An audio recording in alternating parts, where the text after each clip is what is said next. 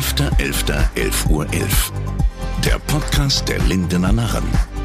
Denn kein Karneval ist auch keine Lösung. Mit dem Präsidenten der Lindener Narren. Hier ist Martin Argendorf.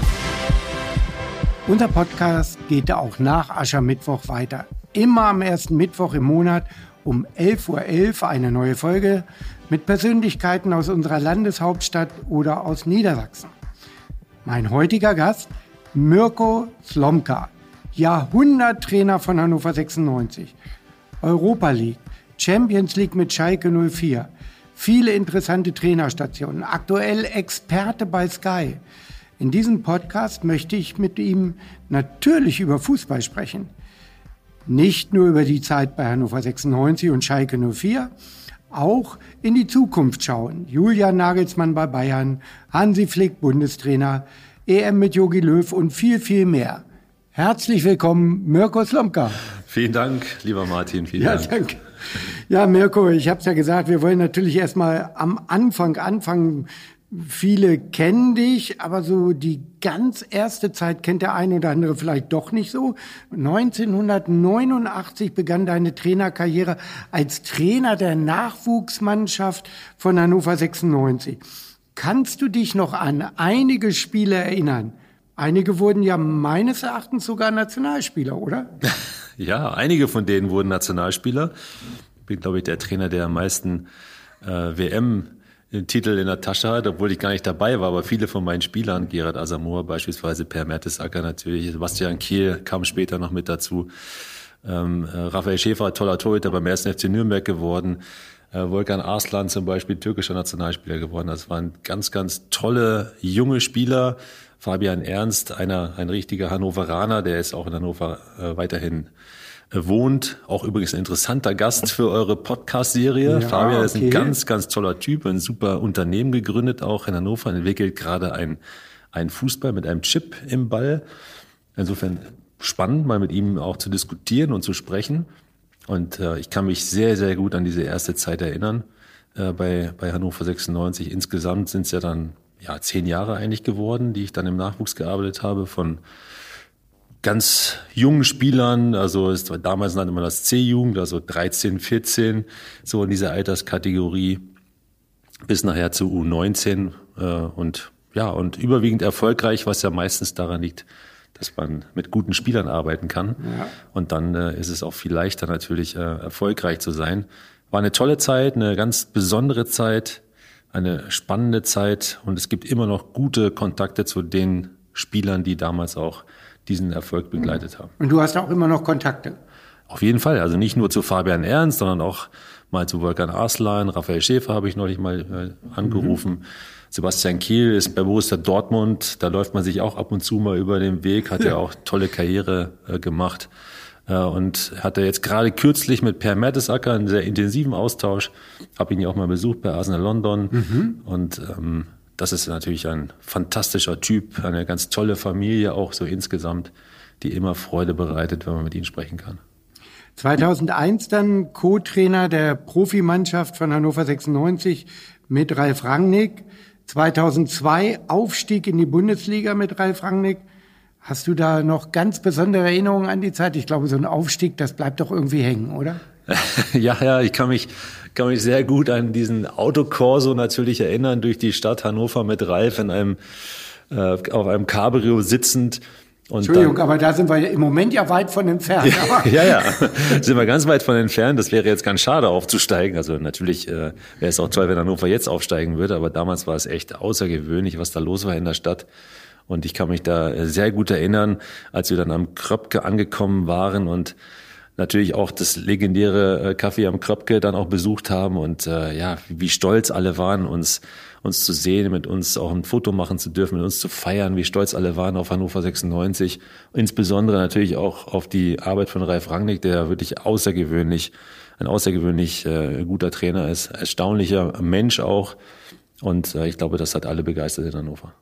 Ja, und dann ging es ja mit 2004 weiter. Schalke 04 mit Ralf Rangnick. Ja. Äh, und du hast ihn dann sogar noch beerbt. Äh, und wenn ich das richtig in Erinnerung habe, irgendwann warst du dann sogar einer der erfolgreichsten Trainer mit 1,8 Punkten äh, im Schnitt. Ich glaube, das war irgendwie, oder äh, liege ich da falsch? Nee, da liegst du richtig. Das ist äh, jetzt auch immer noch so, dass ich der was die Punkteausbeute angeht, immer noch der erfolgreichste Trainer bin bei Schalke. Bei allen Trainern muss man immer sagen, die mehr, glaube mehr als zehn Spiele gemacht haben als Trainer am hm. Stück.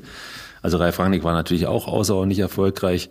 Und da muss man auch schon nochmal zurückgehen äh, zum Ralf, weil das war schon auch eine, ja, auch das war eine extrem spannende Zeit mit Ralf äh, auf Schalke zu arbeiten. Damals ja noch mit dem Manager Rudi Assauer. Da gab es auch legendäre äh, Veranstaltungen und äh, interessante Sitzungen und natürlich auch tolle Spiele und tolle Begegnungen.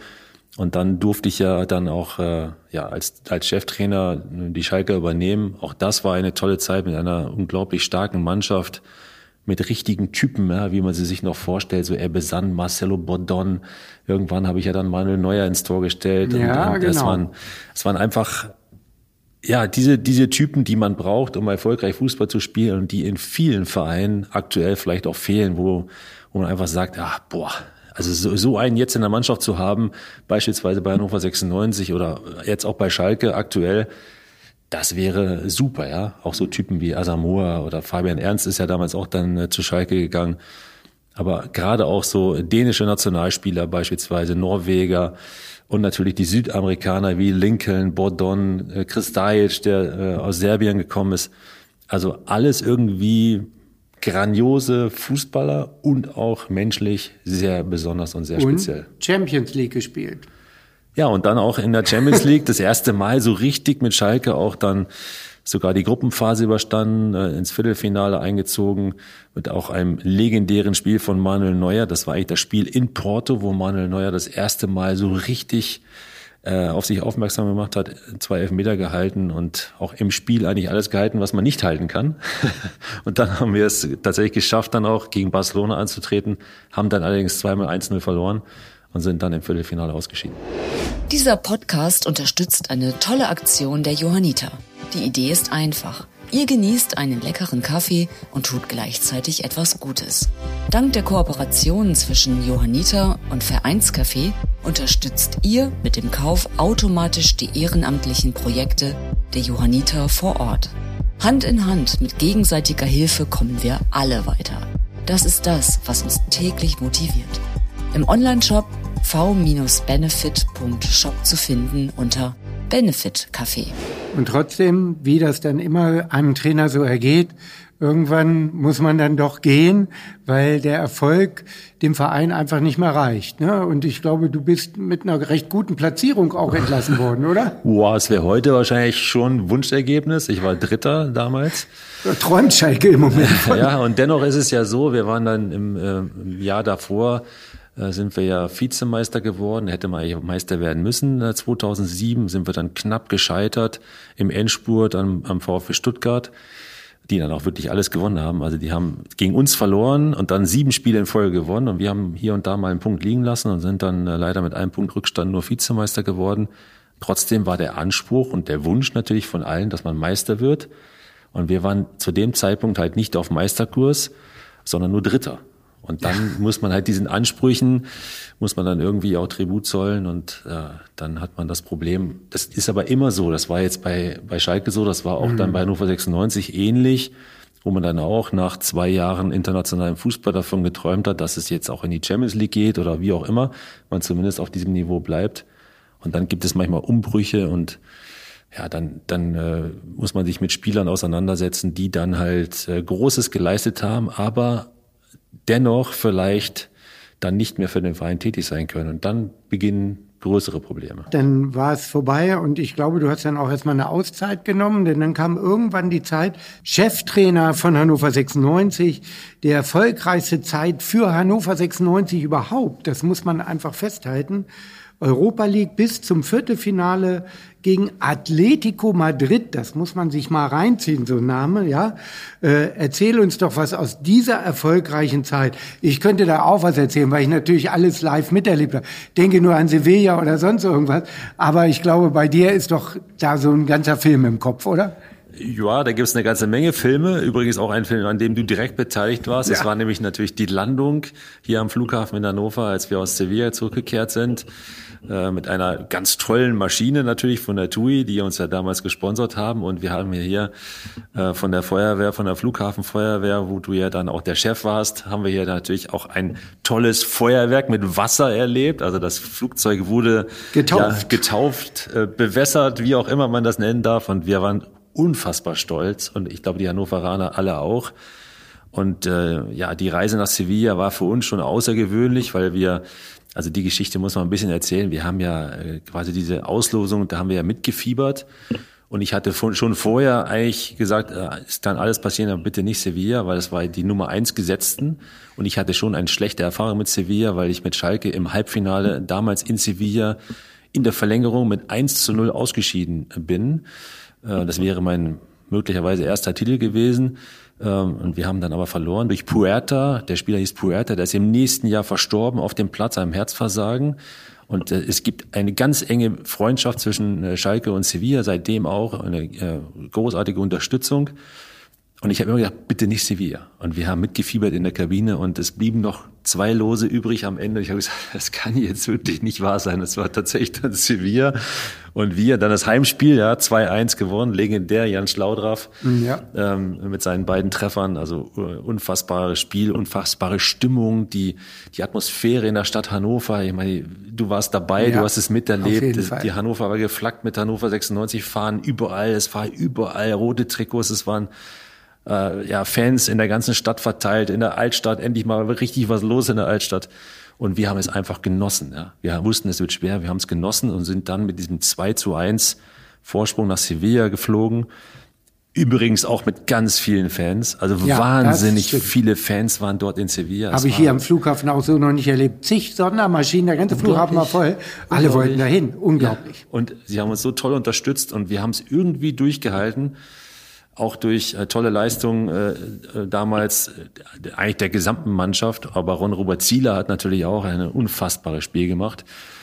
Und dann ja, waren wir plötzlich in der Gruppenphase und dann ging's los, ne? Und dann gibt's ja Kopenhagen, ja, legendär. Auch unglaublich. Tor ja. Lars Stindl, ich glaube 12.000 Hannoveraner mit Fliegern, mit Autos, mit Fähre mit allen Verkehrsmitteln, die man sich denken kann, sind die irgendwie nach Kopenhagen gekommen und haben uns unterstützt. Und ich kann mich ja auch da sehr gut erinnern, als wir angefahren sind ans Stadion von unserem Hotel aus, da war alles, alles voll mit 96 Fans. Das war für uns wie ein, ein Heimspiel. Das war wie ein Heimspiel. Das war eine komplette Tribüne. Ich glaube, es passten 12.000 Fans auf diese Tribüne hinter dem Tor. Ich weiß es noch wie heute, weil ich danach noch mal raus musste und raus durfte, weil die Fans mich noch mal gefordert haben, als wir das Spiel dann gewonnen hatten und weitergekommen sind. Äh, das war, das war unglaublich. Das war wirklich wie ein Heimspiel. Und Lars Stindl macht dieses legendäre Tor und nimmt noch diesen, mit seinen beiden Fingern diesen Telefonhörer äh, an den Kopf. Und ja, das sind alles Bilder, die kann, die kann, die kann man nicht vergessen. Und es ist auch schön, dass die Fans es nicht vergessen haben, weil sonst wäre ich ja nicht Jahrhunderttrainer geworden bei Hannover 96. Genau. Das, das ist sicherlich dann auch begleitend gewesen, ja, muss man sagen. Ja, aber es fand ich auch eine gerechtfertigte Auszeichnung. Man rechnet ja da nicht unbedingt mit, vielleicht auch als Trainer. Es gab ja ganz viele Trainer bei Hannover 96, die ja auch Geschichte geschrieben haben, fangen, fangen an bei Fifi Kronsbein oder sonst jemand. Aber es war eben schon eine außergewöhnliche Zeit, äh, die Zeit der Europa League. Wir haben dann ja auch viel Kontakt gehabt. Du kamst dann auch mal zum Karneval. Wir müssen jetzt mal einen kleinen Bogen spannen. Äh, 2010 dann der Narren Otto. Da konntest du dir wahrscheinlich noch gar nichts drunter vorstellen. Äh, und dann anschließend sogar Gardeminister und ideeller Coach unserer Tänzerin bei den Lindernarren. Und da gab es dann sogar ein gemeinsames Training mit der Profimannschaft. Das war eine totale Überraschung für unsere Tänzerinnen. Ich glaube aber auch für deine Mannschaft. Und ach, ich will gar nicht vom Trikottausch von Jan Schlaudraff reden, aber ich glaube, du kannst dich auch noch gut erinnern, oder? Da kann ich mich sehr gut dran erinnern. Ich kann mich eh an die junge Garde erinnern. Ja, und als wir dann das gemeinsame Training veranstaltet haben, war es natürlich eine, eine besondere Situation für die Spieler, aber natürlich auch für die jungen Mädels, die glaube ich, auch begeistert waren, dass sie mal im Stadion sein durften, mit den Spielern gemeinsam etwas veranstalten durften. Ich habe es sehr genossen als Trainer. Die Spieler auch. Die Spieler haben es auch, glaube ich, sehr genossen. Ein bisschen war, rumgeflirtet immer, das lief ganz gut. Es war, glaube ich, eine runde Geschichte und alle haben irgendwie... Genau, und ich habe da nämlich gesehen, weil Jan Schlaudraff ist dann eine Tänzerin, ja, jetzt ist aber üblich, dass wir Trikottausch machen und sie hat nur gegrient, ja, können wir machen. Sie hatte natürlich noch ein Trikot drunter, hat auch nicht mit gerechnet. so, da habt ihr schön Trikottausch gemacht. Genau, das gehört auch das dazu. Das war schon eine lustige Geschichte auch, auf jeden Fall. Und später kann ich mich erinnern, habe ich nochmal eine gemeinsame Aktion gemacht mit Bettina Wulff. Ja. Sie war dann, glaube ich, Gardeministerin Genau. ne? und hat dann äh, mich dann dazu Das war aber geholt. schon viele Jahre danach. Das war viele Jahre danach, genau. Da haben wir ein gemeinsames Training. Ich glaube, ihr wart im Trainingslager. Genau. Und da habe ich mal. Das war ein hartes Training, da wolltest du immer, ich soll mal mitmachen und dann habe ich schlapp gemacht. Ich kann mich gut dran erinnern. Bettina musste mitmachen. Ja, Bettina hat mitgemacht, aber ich war nicht so der Sportliche. Aber wie gesagt, alles hatte ein Ende und äh, auch 2013, man konnte es kaum glauben, war dann eine Weihnachtszeit mit einem schwarzen Tag. Da kann ich mich sehr gut dran erinnern. Äh, die Trennung, ähm, ich glaube, es war Freiburg. Ihr seid sogar von hier Ja. ähm, am Flughafen abgeflogen nach Freiburg. Äh, Es war irgendwie eine gespannte Stimmung. Äh, Ich weiß auch nicht warum. Und danach kam das aus. So habe ich es in Erinnerung. Ich war todtraurig, aber ich weiß auch nicht, wie hast du es empfunden? War das vorherzusehen? War die? Na, es war eine, eine Phase mit, äh, ja, auch so ein bisschen Umbruch so insgesamt. Äh, ich war mir auch nicht so ganz klar, ob, äh, äh, ob ich ein anderes Angebot, was man ja jetzt auch im Nachhinein mal sagen kann, also ich kann jetzt nicht sagen, wer das Angebot gegeben hat, aber ich hatte ein sehr lukratives Angebot eines großen Vereins und habe so ein bisschen hin und her gedruckst. Und da muss ich ganz ehrlich sagen, die Fans haben ein ganz feines Gespür für solche Situationen und die Medien auch, dass da irgendwas im Busche war und ich hatte den Vertrag zu dem Zeitpunkt nicht verlängert, so schnell zumindest nicht. War ein Fehler, finde ich. Nach wie vor finde ich das ein Fehler, weil möglicherweise wäre ich jetzt vielleicht wie Christian Streich bei, bei den Freiburgern auch noch Trainer in Hannover und man hätte so eine lange Ära gehabt, wobei das schwierig ist mit den Medien in Hannover, aber dennoch war es ein, ein, ein Fehler, darüber nachzudenken. Man muss doch mal mit dem zu, zufrieden sein, was man, was man hat und was man vielleicht noch erarbeiten kann mit einem Club. Und dann haben wir in Freiburg verloren. Es, ja, es knisterte so ein bisschen vorher. Witzigerweise äh, war es ja so, dass Taifun Korkut mein neuer Co-Trainer werden sollte. Und den hatte ich in Freiburg, dem Manager Dirk Duffner, vorgestellt. Und der wurde dann mein Nachfolger. Das, das kann man Das ja ist gar nicht auch glauben. ganz kurios, aber das war halt so. Und äh, wir hatten eine Veränderung angestrebt innerhalb unseres Trainerteams und Taifun war halt ja, mein, mein äh, Top-Kandidat. Und das war ein tolles Gespräch auch dann in Freiburg mit Dirk Duffner und am Ende ist er Cheftrainer geworden, hat mich aber dann auch vorher natürlich angerufen und gesagt, ich habe jetzt hier selber die Anfrage, nachdem du ja entlassen worden bist, was soll ich jetzt machen? Er sagt, ja, mach's, ist doch super. Ja gut, ich glaube, das äh, lässt sich dann ja auch nicht mehr ändern. Dann ist der Nein, nein, Lauf so, nein, wie der Lauf ist. genau. Ich glaube, dann gab es ein Jahr Pause und dann wieder großer Name, Cheftrainer HSV in Hamburg. Ja, also wenn ich HSV und Schalke im Moment sehe, dann sage ich mir, Gott, wie kann man sich sowas antun? Ich glaube, der HSV verspielt gerade wieder alles. äh, Aber egal, da können wir nachher noch mal drüber reden. Aber du dann HSV hast eine Relegation erfolgreich überstanden und war eigentlich auch für den HSV eine gute Zeit. Ja, war auch für mich eine sehr gute Zeit, ein sehr großer Club. Kann mich gut erinnern an das erste Spiel. Jürgen Klopp war Trainer bei Borussia Dortmund. Ich bin angetreten. Wir hatten das erste Heimspiel gegen Borussia Dortmund und gewinnen 3-0. Und alle haben natürlich schon wieder vom ganz großen Fußball in Hamburg geträumt. Und riesige Stimmungslage natürlich. Damals war ja das Hamburg ist so Stadion. ein bisschen auch wie Hannover. Ne? Ja. Jeder dreht Ja. gleich durch. Genau. Und ja, Stadion ist ja auch fantastisch in Hamburg, muss man sagen. Genauso wie hier auch in Hannover. äh, Die Arena unglaubliche Stimmung verbreiten kann, wenn sie denn voll ist. Und Hamburg war ja auch immer voll. Und äh, ja, wir haben es dann geschafft, knapp in der Relegation. Es war ein enges Rennen äh, in Fürth dann äh, mit dem mit dem Unentschieden. Also wir haben zu Hause 0-0, dort 1-1 und durch das Auswärtstor sind wir dann drin geblieben. Ich denke, die Hamburger ähm, waren damals sehr glücklich, aber es war mehr gewünscht Und auch da war es so, wie das Schicksal so spielt. Mein Schicksalsspiel war dann tatsächlich das Spiel in Hannover, was wir dann verloren haben mit 2-1 äh, nach der Länderspielpause, kann ich mich noch gut dran erinnern, weil ich ja diesen Kontakt, engen Kontakt hatte zu Hannover 96, zu den Spielern noch. Die waren dann irgendwie auch traurig, weil sie gemerkt haben, oh, die Stimmungslage ist nicht so gut. Und tatsächlich bin ich dann nach dem 96-Spiel, nach der 96-Niederlage dann auch in Hamburg äh, beurlaubt worden, was ich sehr traurig fand. Ah, und ja, deswegen ist die, die Zeit in Hamburg sehr prägend gewesen. Auf der einen Seite, was die ganze Stimmung angeht und die Stadt auch, eine wunderbare Stadt, in äh, der ich da gelebt habe. Äh, und, und dennoch war es war jetzt schade, dass es halt gerade dann mit dem Spiel gegen Hannover 96 dann zu Ende ging. Ja, HSV und Schalke eine unendliche Leidensgeschichte, kann man nur sagen. Über Hannover 96 will ich gar nicht reden.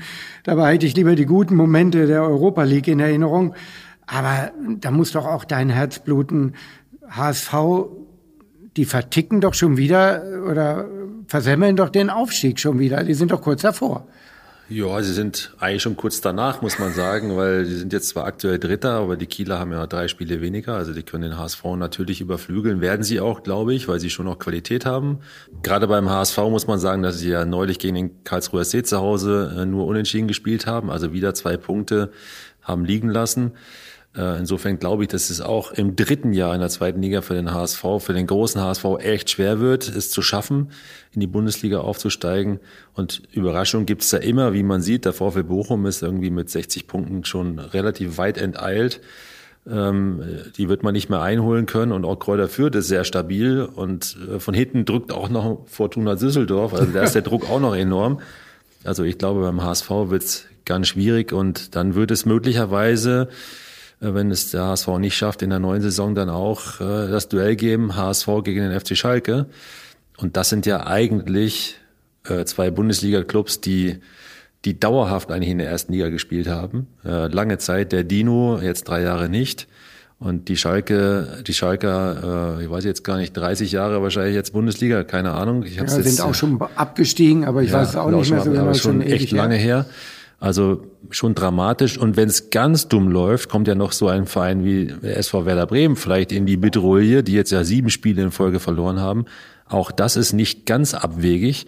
Und dann sieht man plötzlich eine zweite Liga mit HSV, mit Werder Bremen, mit Hannover 96. Schauen wir nochmal in Richtung Berlin. Die Berliner sind ja auch jetzt auch mit Quarantäne bestraft und haben auch noch ein paar Nachholspiele und haben auch große Schwierigkeiten, die Liga zu halten äh, ja, das, da sieht man schon mal, wie schwierig Dann es wird ist. das eine zweite Liga. Die ist fast äh, ja, hochkarätig. hochkarätiger als die Bundesliga, also fast natürlich nur. Aber ist dann natürlich sehr attraktiv auf der einen Seite, aber es gibt halt viel, viel weniger Geld, viel, viel weniger Unterstützung insgesamt, was die Fanbasis angeht.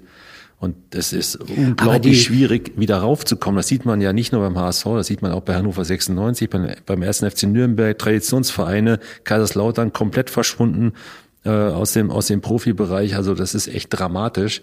Und das darf dem HSV, den Schalkern, Werder Bremen, Hannover, Nürnberg auch so äh, nicht passieren. Ja, das Besondere ist ja, ich bin ja nun nicht der Fußballfachmann, das bist du ja der Experte. Äh, die Spielweise ist ja auch eine ganz andere in der zweiten Liga. Man kann das ja gar nicht vergleichen. Ne? Also äh, ich glaube, in der zweiten Liga wird viel härter gespielt. Man muss viel, viel kampfbetonter noch am Mann sein, wenn ich das mal so als Laie sagen darf. Äh, und da können, glaube ich, die Mannschaften meistens nicht mit klarkommen, wenn sie abgestiegen sind, weil sie immer noch diese Spielweise der ersten Liga kennen und äh, das ja, ist, glaube ich, ein Kernproblem. Sagen, ja, das ne? ist ein bisschen Kernproblem. Das muss man sagen, dass der, der Fußball insgesamt ja viel dynamischer geworden ist, ne, viel vernetzter geworden ist auf dem Platz. Also alles, was man, was man so erlebt als Trainer von außen, hat er eher was mit, ich sage immer so Schwarmintelligenz. Also alle müssen zusammenarbeiten, dass das gut funktioniert. Und in der zweiten Liga geht es mitunter schon noch ein bisschen schlichter zur Sache. Das, was du gerade gesagt hast, ne, diese körperliche Intensität, äh, diese Robustheit, die man braucht in den Zweikämpfen, um sich durchzusetzen, auch manchmal über die Dauer des Spiels. Also da hat es auf der einen Seite etwas mit Qualität zu tun, aber auch mit Robustheit, auch bis zur 95. Minute einfach immer dagegenhalten, um dann so ein Spiel für sich auch zu entscheiden. Und da liegt vielleicht ein kleiner Unterschied äh, zur Bundesliga, wobei man sagen muss, dass auch in der ersten Bundesliga mittlerweile echt hart sehr, sehr hart gespielt wird, sehr intensiv gespielt wird. Schauen wir die Eintracht aus Frankfurt an. Das ist ja mhm, eine ja. Mannschaft, die jetzt prädestiniert dafür ist, dass man hart gegen den Mann agiert und äh, einen sehr intensiven Fußball zeigt. Aber die Haupt, das Hauptargument, was man lieber anguckt, erste oder zweite Liga, ist immer Geschwindigkeit. Also mhm. es gibt einfach Schnelligkeit in der Bundesliga und weniger Schnelligkeit und Qualität vielleicht in der zweiten Liga. Da spricht der Experte und da sind wir gleich beim nächsten Thema. Experte bei Sky. Äh, da kann man dich nicht nur hören, da kann man dich dann ja auch sehen dann dabei. Und äh, jetzt brauche ich natürlich eine Expertenmeinung. Die ganz großen Themen, ne? Julian Nagelsmann bei Bayern. Was sagst du dazu? Geht das gut? Du kennst die Bayern ja eigentlich ganz gut. Uli Hoeneß hast du, glaube ich, auch einen guten Kontakt hin. Ja, äh, stimmt. Gut, der hat ja jetzt nicht mehr das Sagen, aber die Atmosphäre ist ja eine ganz andere da. Also ich kenne die Verantwortlichen bei Bayern eigentlich sehr gut. Ich kenne natürlich den Uli Hoeneß jahrelang. Ich kenne den Karl-Heinz Rummenigge auch sehr gut. Ähm, ich glaube, dass sie äh, kaum eine andere Wahl hatten und auch kaum eine bessere Wahl hatten als Julian Nagelsmann. Ein außergewöhnlicher Fachmann, ein, ein Trainer, der äh, innerhalb von den einzelnen Spieltagen, aber auch innerhalb der 90 Minuten, also innerhalb eines Spiels, Taktiken verändert und gegnerische Trainer zum Wahnsinn bringen kann. Und er ist zudem noch ein fantastischer Kommunikator. Äh, ein, ein Mann, der natürlich auch bei Ralf Rangnick wahnsinnig viel gelernt hat, wo wir gerade äh, über ihn gesprochen haben. Ralf hat ihn ja auch geprägt, wie ganz viele Trainer, die jetzt in der RB-Schule dann auch unterwegs sind. Sind da sehr viele momentan in der Bundesliga, nicht nur der Julian. Und äh, insofern glaube ich, dass er ja mit seinem Standing, mit seinem mit seiner Aussage, die er auch auf den Platz bringt, die er weiterleitet an die Medien, auch an seine Spieler und an sein Umfeld, genau der richtige, das einzige, was man vielleicht bemängeln kann, aber dazu hat er noch die Chance, weil er die nächsten zwei Spiele im DFB-Pokal gewinnt, hat er einen Titel, denn als titelloser Trainer zum FC Bayern zu gehen, ist erstmal außergewöhnlich. Und ich glaube, dass zu einem DFB-Pokaltitel dem wahnsinnig gut tun würde, um mit einem noch, mit einer noch breiteren Brust dann letztendlich beim FC Bayern aufzuschlagen. Ja, ich als Außenstehender sehe aber auch immer so, oder habe immer das Problem bei den Bayern gesehen, die haben ja Stars ohne Ende. Das sind ja ganz große Fußballspieler. Äh, und da musst du natürlich als Trainer dich als Autorität auch durchsetzen können. Und da wäre so meine Sorge, Julian Nagelsmann noch sehr jung, äh, hat er die, ist der Respekt da vom Trainer äh, bei diesen absoluten Stars, diesen Spielern, äh, das hat man ja schon ganz oft gesehen. Da sind ja schon einige Trainer auch gescheitert bei Bayern, weil das eine ganz schwierige Truppe ist eigentlich. Ja, aber gehen wir nochmal zurück an den Start unseres gemeinsamen Gesprächs. Da haben wir über meine Tätigkeit beim FC Schalke gesprochen. Ich war vorher gar kein Cheftrainer. Julian war ja schon bei der TSG Hoffenheim und auch beim RB Leipzig sehr erfolgreich in beiden Vereinen. Ich war zu dem Zeitpunkt ja bisher nur Co-Trainer oder Nachwuchschef, okay, aber das ist was komplett anderes und wurde Cheftrainer beim FC Schalke. Völlig ohne Erfahrung. Und ich habe mich dann auch gefragt, ja, also ich wusste, gut, ich habe schon das Wissen, die Qualität und so, ich weiß schon, wie ich das machen möchte, aber du musst deine Spieler, deine Mannschaft und das Umfeld überzeugen. Und das geht nur, indem du die richtige Entscheidung triffst und erfolgreich bist. Und nur mit den Entscheidungen kommst du zu einem erfolgreichen Spiel. Und dann folgen dir die Spieler. Und Julian hat das bewiesen bei der TSG Hoffenheim, bei RB Leipzig umso mehr. Ja. Und deswegen glaube ich, dass er dieses Standing, was ich mir deutlich mehr erarbeiten musste als er, auch äh, ganz locker, ganz locker auch beim FC Bayern einbringt. Und alle ihm, und man hört es ja jetzt auch, es gab, gibt schon Lob von, von dem, von einigen Spielern, ja, die, die sagen, das ist genau der Trainer, den wir haben wollten. Und der passt wirklich zu 100 Prozent dorthin, weil er einfach eine tolle Aura hat. Aber das gab es auch noch nie. Ich glaube, 30 Millionen für einen Trainer. Da muss man doch selber, wenn man einen Trainerjob macht, sagen, mein Gott, wo sind wir angekommen? Ja, schon. Wobei man ja immer sagen muss, eigentlich der Trainer trägt ja die größte Last, auch die größte Verantwortung. Man fragt sich ja immer, eigentlich müsste der Trainer auch immer am meisten verdienen. Ja. Ist aber nicht so. Die Spieler verdienen ja mitunter noch viel mehr als, als ein Trainer. Ähm, aber ich, ich glaube dennoch, dass auch diese Ablösesumme, wenn sie denn stimmt, vielleicht sind es auch nur 20, keine Ahnung, wir wissen das ja nicht in Wirklichkeit, aber es ist mindestens zweistellig, vielleicht auch mit einer zwei vorne. Äh, und dennoch ähm, ist es natürlich eine hohe Bürde, die ihm da auferlegt wird. Aber ich glaube, auch das äh, das wird ihn nicht stören, sondern er ist wirklich geradeaus der Typ, ein fantastischer, äh, ein toller Trainer und wie gesagt, sehr erfolgreich. Besser wäre es, glaube ich, mit einem Titel jetzt noch anzureisen. Das würde ihm richtig gut tun. Kommen wir zum Ex-Trainer Hansi Flick. Ähm der war ja nun wirklich erfolgreich. Ne? Du kommst da so, hast das ja selber erlebt, wirst als Co-Trainer auf einmal Cheftrainer und holst dann gleich einen Triple. Äh, mehr geht ja gar nicht. Äh, ich glaube, er hat insgesamt sechs Titel gemacht in der kurzen Zeit. Und dann war er auf einmal auch der Favorit als Nachfolger von Yogi Löw. Für mich war das klar. Er war schon Co-Trainer bei Yogi äh, und aus meiner Sicht sowieso der Kopf damals äh, was Besseres kann dem DFB gar nicht passieren, oder? Ja, auch eine interessante Geschichte übrigens, die ich noch kurz erzählen kann. Also ähm, ich äh, wäre ja auch eigentlich fast Assistent geworden von Jogi Löw. Hatte mich auch schon mit ihm getroffen, rund um ein Spiel in Hoffenheim übrigens. Und Hansi Flick wollte aufhören äh, nach der Weltmeisterschaft in Brasilien und ich sollte quasi einsteigen. Auch schon mitkommen zur WM nach Brasilien. Und das ist, manchmal ist es so, wie es ist. Aktuell gibt es für mich wenig gute Möglichkeiten. Zu dem Zeitpunkt gab es an einem Wochenende zwei Möglichkeiten. Auf der einen Seite bei Jogi Löw Assistent zu werden, nach der WM und schon mitzufahren zur WM, auch als quasi Assistent. Und der Hamburger SV. Ja. Eigentlich an einem Tag. An einem Tag zwei Gespräche.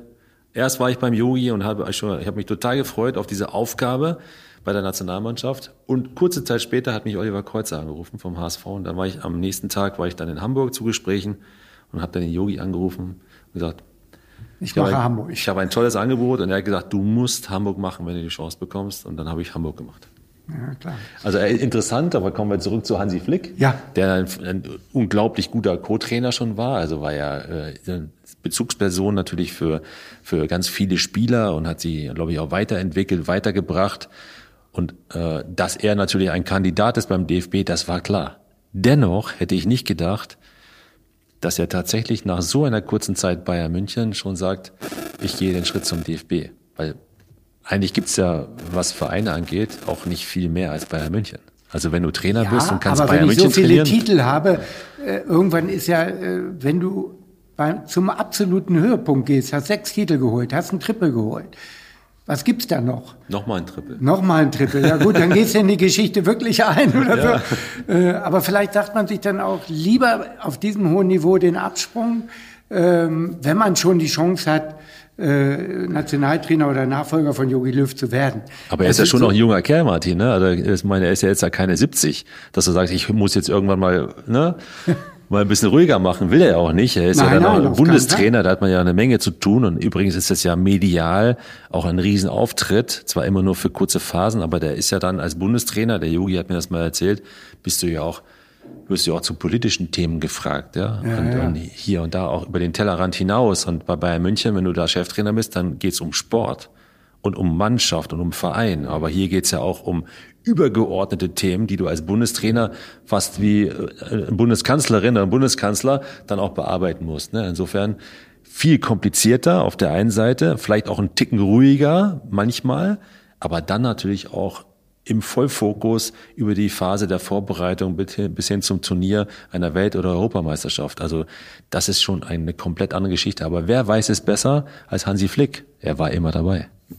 Ja, also wenn übrigens hinter uns Geräusche, wir sind im Maritim Airport Hotel und äh, da startet auch ab und zu mal ein Flieger im Hintergrund äh, und das ist dann schon ganz normal. Ja, Hansi Flick, wie gesagt, äh, haben wir uns gut drüber ausgetauscht. Yogi Löw, seine letzte Möglichkeit nochmal, vielleicht doch noch mit dem Titel nach Hause zu gehen, könnte das klappen? Schafft ja. er das nochmal rumzureißen? Den EM-Titel hat er noch nicht. Ich glaube, das ist eine große Motivation für ihn, diesen Titel auch noch äh, für sich einzukassieren, für den DFB. Ja, eine Riesenchance. Ich finde es gut, dass man an ihm festhält. Ich schätze ihn sehr als, als Mensch, als Trainer sowieso.